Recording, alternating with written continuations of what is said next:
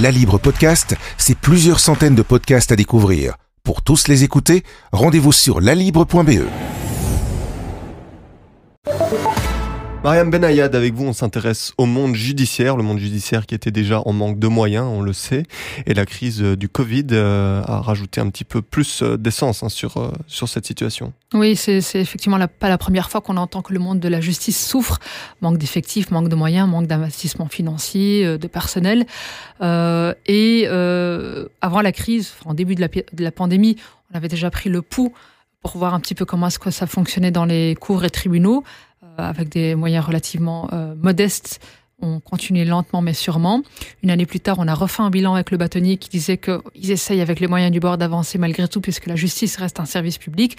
Et là, c'est carrément euh, un cri, une sonnette d'alarme que tire à la fois la vice-présidente du tribunal de première instance, Sophie Von Bray, et Catherine Toussaint, avocate au barreau de Bruxelles depuis presque 30 ans. Et toutes les deux sortent un peu de l'ombre pas pour habitude de s'exprimer souvent dans la presse, et là, elles veulent vraiment rappeler que la crise sanitaire est en train de véritablement, je cite les mots, hein, étouffer euh, le pouvoir judiciaire. Elles ont l'impression, le sentiment que l'exécutif prend beaucoup plus de place et un peu trop de place au détriment du Parlement, mais aussi du judiciaire. Elles, elles, ont carrément peur, je les cite à nouveau, que la séparation des pouvoirs ne soit même plus respectée. Donc c'est vraiment une crainte euh, avec des interventions parfois où les intervenantes étaient carrément au bord des larmes pour dire à quel point il y a vraiment un sentiment de d'épuisement qui, euh, qui se fait sentir. Donc un sentiment totalement partagé entre euh, la vice-présidente du, du, tribunal de première instance et, cette avocate avec les mêmes revendications. Exactement. Donc ce qu'elle dit, c'est qu'à la fois au sein du monde de, l'avocature, donc les avocats, et à, et à, la fois au sein du monde de la magistrature,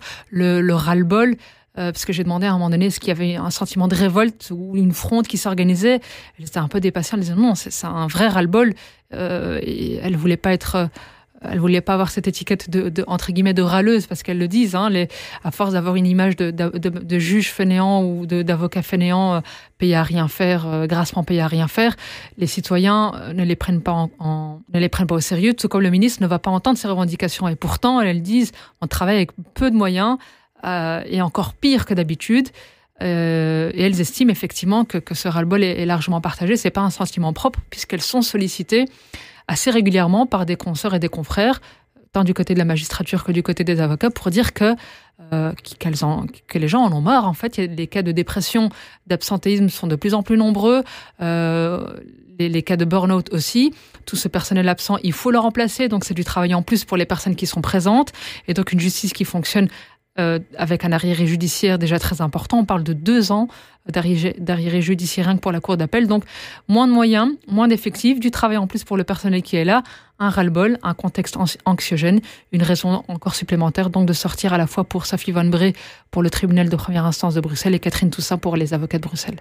Alors dans vos entretiens, elles vous ont aussi parlé d'un certain malaise hein, par rapport euh, aux descentes de police et aux amendes lockdown. Oui, donc on, euh, en plus de tout ce contexte assez anxiogène, comme on le dit, euh, euh les, les, la récente actualité concernant la, la, fragilité de la base légale qui a été contestée, donc l'État belge été condamné à, légaliser entre guillemets les, mesures Covid, euh, ça a aussi donné un, un coût supplémentaire, un coût, c'est-à-dire une gifle supplémentaire à ce monde de la justice, euh, magistrats, avocats, puisqu'ils estiment que c'est encore plus compliqué de travailler dans un contexte aussi euh, complexe quand les bases légales sont elles-mêmes contestées. On elles ne savent même pas si on doit continuer à travailler, s'il faut acquitter les gens.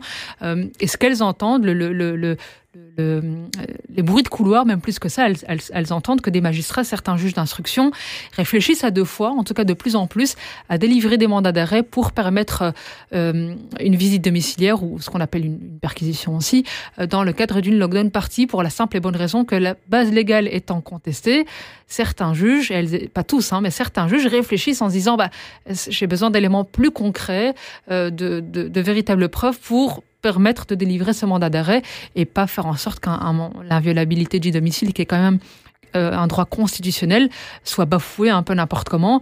À la fois Catherine Toussaint et Sophie Van Brie rappellent que euh, c'est pas parce qu'on est en crise sanitaire que tous les droits doivent être euh, euh jetés aux oubliettes et que l'inviolabilité du domicile, entrer dans un domicile pour un incident, une infraction, il faut qu'il y ait des éléments concrets. On s'est rendu compte à un moment donné que on avait l'impression en tout cas que les juges d'instruction délivraient peut-être un peu plus facilement ces, mandats d'arrêt. Visiblement, c'est de moins en moins le cas. La fragilité de la base légale euh, suscite un peu plus de réflexion et de questionnement. Et donc, on voit qu'il y a une frilosité par rapport à tout ce contexte, euh, un malaise par rapport à, à, cette base légale euh, fragilisée par rapport à la crise Covid et à tout ce débat qui existe par rapport à ce qu'est-ce qu'on peut faire, qu'est-ce qu'on peut ne pas faire, qu'est-ce qu'une lockdown party, est-ce que 10 personnes réunies dans, une, dans un appartement, c'est une lockdown party, au même titre que 100 personnes dans un, dans, une, dans un lieu clandestin? Il y a toutes ces questions qui se posent au sein du monde de la justice qui estiment au même titre que les policiers qui avaient été interrogés auparavant, qui disent que ce sont eux finalement les premiers acteurs sur le terrain et ce sont eux qui, qui euh, s'ils ne font pas bien leur boulot, vont avoir les conséquences au sein du monde de la justice qui est déjà malmené, mais aussi et surtout, elles insistent euh, pour les justiciables euh, avec des conséquences à court et moyen et surtout à long terme. Voilà donc un manque de moyens et un désinvestissement du monde judiciaire. Elles ont d'ailleurs fait un, un, parallèle avec le désinvestissement des soins de santé. Exactement, c'est un parallèle qu'elles font euh, parce que la crise sanitaire fait que c'est un peu plus visible maintenant pour le citoyen lambda. Elles estiment que le désinvestissement dans les soins de santé fait que quand on va chez le médecin, c'était un peu le cas avant la période Covid, mais c'est encore plus flagrant maintenant, les médecins n'ont pas le temps ou prennent un peu moins le temps de consacrer à leurs patients pour voir un petit peu ce qui va, ce qui ne va pas. Donc elles estiment que ce désinvestissement qui, qui permet d'avoir moins de temps pour les patients, c'est un peu la même chose dans le monde de la justice. Si on a moins de temps à consacrer euh, aux justiciables, c'est un risque qu'on prend pour avoir une justice euh, une justice qui est un peu moins juste. Et elles le disent toutes les deux, elles refusent de collaborer à un tel système, un tel effondrement euh, du monde de la justice. Euh, la, la, la vice-présidente du tribunal de première instance était au bord des larmes quand elle expliquait qu'elle doit parfois, n'a pas le choix que d'interrompre les plaidoiries des avocats, qu'elle n'a même plus le temps d'écouter les histoires des justiciables, alors que c'est leur droit le plus fondamental que d'être écouté dans une histoire où ils pourraient potentiellement être euh, renvoyés en prison, par exemple. Et donc, travailler dans des conditions de stress permanent où on a l'impression, elles ont l'impression que la justice n'est pas rendue équitablement, c'est un stress supplémentaire et qu'elles veulent dénoncer avec vraiment, euh, en mettant la là en disant ce qui se passe au sein du monde des soins de santé pourrait arriver euh, très rapidement et ça commence un peu déjà à être le cas au sein du monde de la justice. Merci beaucoup, Mariam, pour ces informations.